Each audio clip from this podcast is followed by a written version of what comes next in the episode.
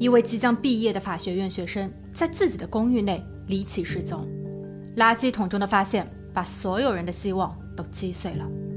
当作案人的电脑被破解后，大量的素材令人惶恐和唏嘘。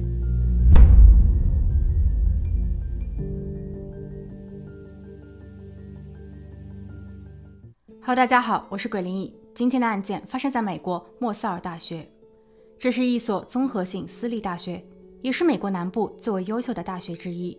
学院位于佐治亚州，共有两个园区。法学院位于首府城市梅肯。二零一一年六月。法学院学生劳伦正在备考，这是他的最后一门课程。一旦通过考试，他就可以成为一名合格的律师。对此，他很有信心。劳伦告诉家人，自己一个人远离家乡南卡州，虽然有时会感到孤单，但他相信自己的未来是美好的。六月二十九日，周三，这一天下午，劳伦的姐姐有些不安，她已经有一些日子没有与妹妹通话了。最后的一次联系是在五天前，姐姐刚结束蜜月，她迫不及待地想与妹妹分享喜悦。她发送了短信给妹妹，但劳伦却没有应答。姐姐以为可能是妹妹临近考试比较忙碌，但事实呢？姐姐给劳伦的闺蜜阿舍利致电，阿舍利表示这几天她也没有见过劳伦，她会立马与男友去一次劳伦的公寓检查一下。劳伦所住的地方位于学院对接。是联排公寓，总共有两层楼，四户人家。阿舍利抵达后敲门，但无人响应。劳伦的姐姐告诉了阿舍利关于备用钥匙的位置。阿舍利在拿到后，与男友走了进去。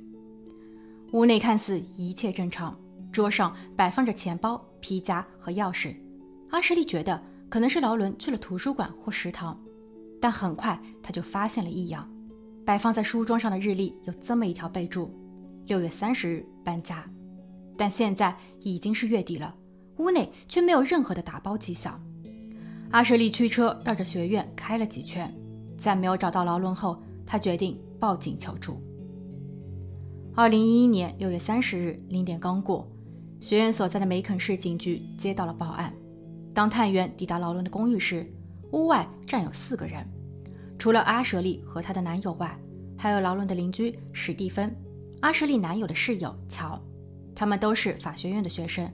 对于劳伦的突然消失，大家都非常着急。他们已经询问了周边的师生，但没有人在近期见到过劳伦。探员按照流程检查了劳伦的房间，但没有发现异常。于是探员告诉屋外的四个人，让他们好好回家休息，并回忆一下自己最后一次见到劳伦是什么时候。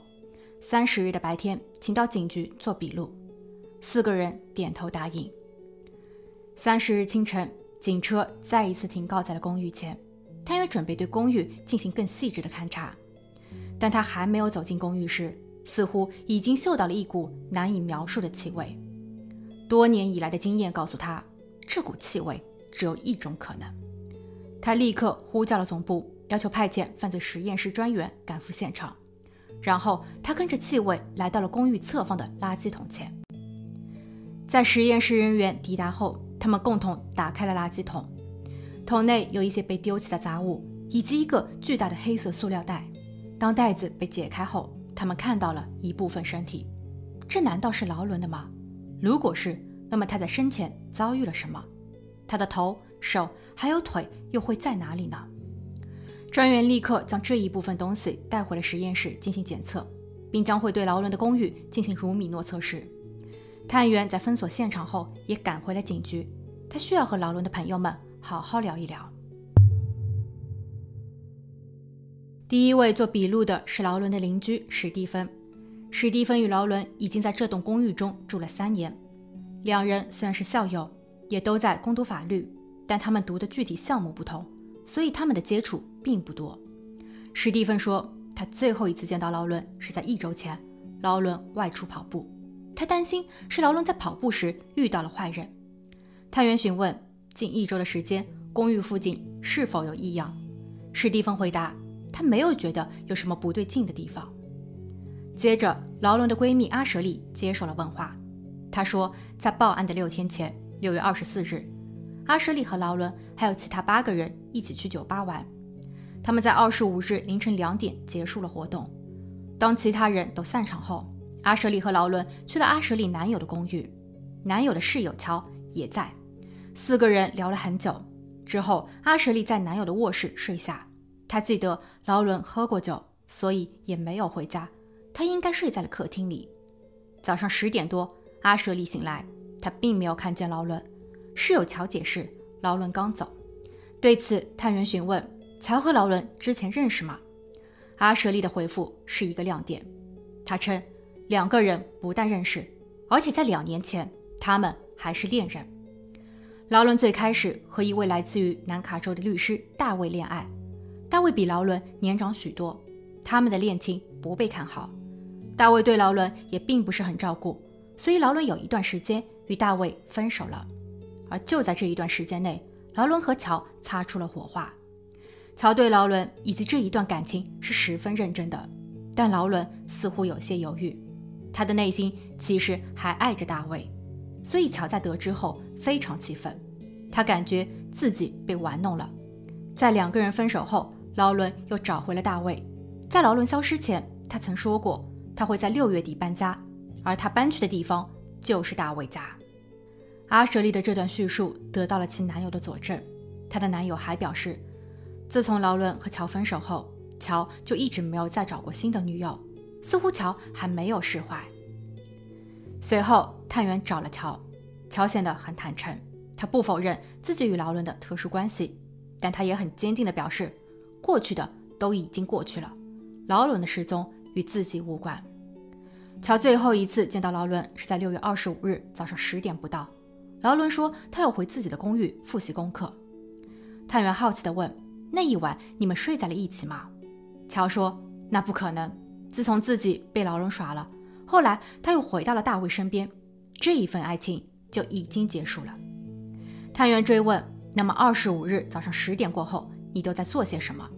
乔回答说：“二十五日，他和室友。”也就是阿舍利的男友在公寓里学习了一整天，晚上他们在客厅中看了一场棒球比赛，而随后的日子也都是这样的作息模式。期间，劳伦与自己仅联络过一次，那是在六月二十五日下午一点多，劳伦发送短信询问自己是否要一起去游泳，但自己回绝了。在探员看来，乔很有作案动机，但他的室友却可以为他做不在场证明。最后，探员联系上了劳伦的现任男友大卫，他在一家声誉不错的公司做律师。他在接受审问时，说话语气、用词显得更为滴水不漏。他告诉探员说，自己与劳伦的关系断断续续持续了近四年。他们在南卡的一次度假中结识，由于两人都从事律师行业，所以共同的话题自然也就多了一份。劳伦马上就要毕业了，两周前他向自己提出。要搬回南卡与自己同居，但自己没有答应，就此两人发生了争执。在此之后，劳伦就没有回到过南卡州与自己约会。大卫为了放松一下心情，利用周末两天（二十五日到二十六日）去了加州打高尔夫。他可以提供一份不在场证明，但他回家后会整理并第一时间邮件给警局。案件的另一端，犯罪实验室专员正紧锣密鼓地做着分析。他们已经致电了劳伦的父亲，要求其赶往警局配合提供 DNA。而现场专员们也有了重大的发现：第一，劳伦的车内有一张用餐收据，是六月二十五日下午六点零八分打印的。劳伦的卧室中也发现了这家餐馆的外卖包装袋，所以这很有可能是劳伦的最后一餐。第二，劳伦的浴室被清洗得很干净。但这里却检测出了乳米诺反应，所以推测这里是第一现场，并且作案人有相当充裕的时间来处理现场。由于劳伦的公寓门并没有人为闯入的迹象，所以作案人应当与劳伦相互认识。第三点，重点来了，整栋公寓楼的后方有一个仓库，用于存放一些维修工具。公寓的房东以及他所聘请的维修工有这里的钥匙，而这一把钥匙。是万能钥匙，它可以打开公寓的所有门。当房东用万能钥匙打开仓库后，探员注意到了挂在墙上的锯子，上面还带有一些红色的印记。探员立刻采集了房东的 DNA，并要求约谈那一位维修工。维修工也是学院的学生，他正在读大二。他回忆说，最后一次使用仓库内的工具是帮劳伦维修空调。自己在六月二十五日到二十六日一直与另一位同学在一起。专员也采集了他的 DNA，并要求他在事情未查清之前不要离开学校。二零一一年六月三十日，警方接到了关于劳伦的失踪报告。探员已经忙碌了一个上午，但似乎所有的可疑人员都能够提供不在场证明。那么劳伦究竟在哪里呢？垃圾桶内的是否与他相关？在对所有信息进行汇总分析后，以下的四个人仍在嫌疑人名单中。第一是劳伦的前男友乔，虽然乔的室友可以作证，从上周六起。乔就一直和他在一起，但经细查，探员发现，在每一个晚上，这位室友都会很早的休息，他比乔要早睡两个小时，所以乔的不在场证明并非无懈可击。第二位是劳伦的现任男友大卫，大卫的不在场证明还没有发送至警局，但在大卫审问中透露，劳伦在二十五日上周六的晚上发送了一封邮件给大卫，内容为。他怀疑有人想要闯入他的公寓，但大卫并没有回复。他对女友的毫不关心，这一行为令人费解。第三位是劳伦的邻居史蒂芬。就在刚刚，媒体采访了劳伦的朋友们，校友兼邻居的史蒂芬似乎反应有些异常。他一开始滔滔不绝说劳伦是如何的优秀，还表达了自己的担忧。但当记者假设到垃圾桶里的就是劳伦时，史蒂芬突然变脸，他像丢了魂似的，甚至因为站不稳，在原地休息了很久。而这一些细微的行为，是否意味着他知情呢？探员重新整理了一下他的笔录，然后发现史蒂芬并没有提供出他的不在场证明。第四位是公寓的房东，因为他有万能钥匙。警方决定对这四个人进行第二轮审问。当天晚上十一点，邻居史蒂芬。走进了审讯室，他看上去与白天来到这里做笔录时判若两人。他整个人的坐姿非常僵硬，而且目光呆滞，似乎他被垃圾桶中的发现吓得不轻。探员留意到他的脸上和身上有一些指甲刮痕，这些都是新伤。探员询问这是怎么回事，他回答：“我不知道，睡觉起来后就这样了。”探员接着问：“你现在紧张吗？你知道劳伦在哪里吗？”你能再评价一下劳伦吗？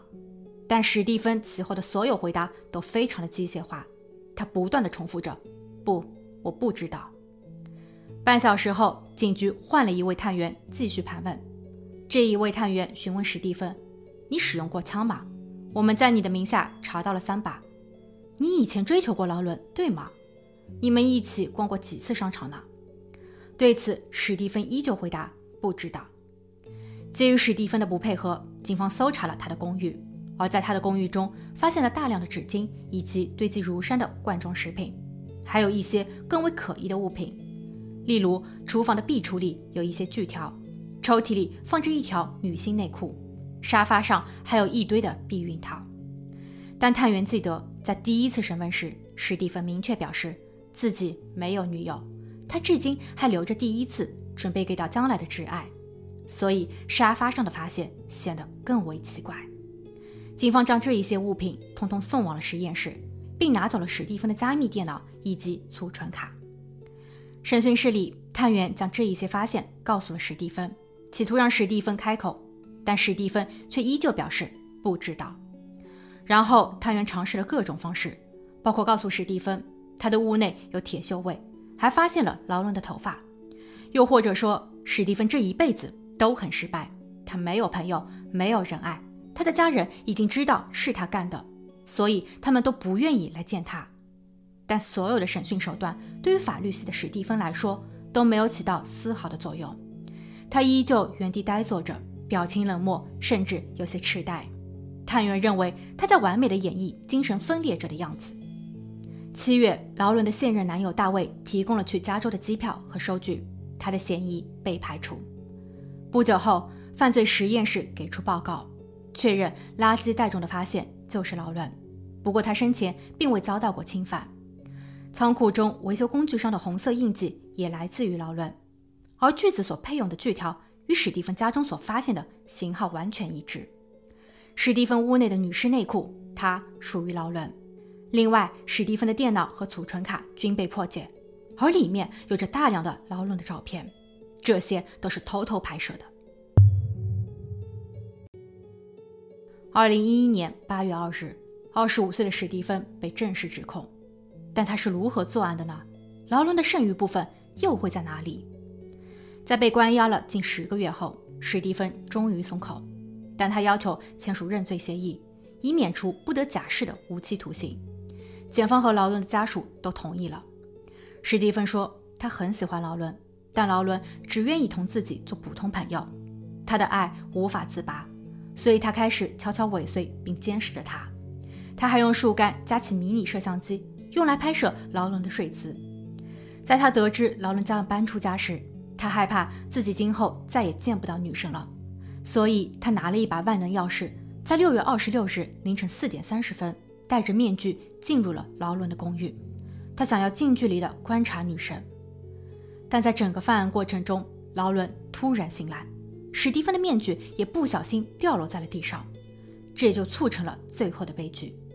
完成一切后，史蒂芬将已经离世的劳伦放进浴缸，然后他去了仓库和自己的公寓，拿上工具处理后事。他称自己以前一直很喜欢看此类的影片，还经常思考着如何做一起完美的案件。至于劳伦的被发现是一个意外，那一天垃圾车玩到了。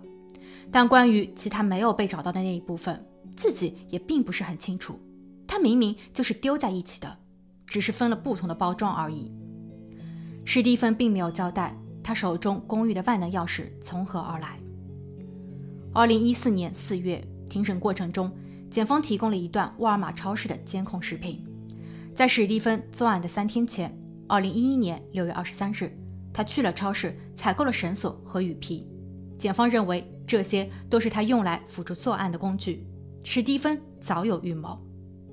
四月二十一日，法院宣判史蒂芬无期徒刑，三十年内不得假释。有专业人士透露，若不出意外，他的今后假释申请都不会被批准。史蒂芬在二零一八年对自己的判决提起上诉，在长达七十三页的请愿书上，他表示自己的权益受到了侵犯。自己没有得到公正的对待，包括警方对他的公寓进行搜索，这是不合规的。但法官对此拒绝审理。这是一个复杂的家庭，母亲分别在第一段和第二段婚姻中育有两个女儿，姐妹两人的性格完全不同，她们彼此尊敬，但在成年后却心生妒忌，产生敌意。突然有一天，姐夫倒地不起。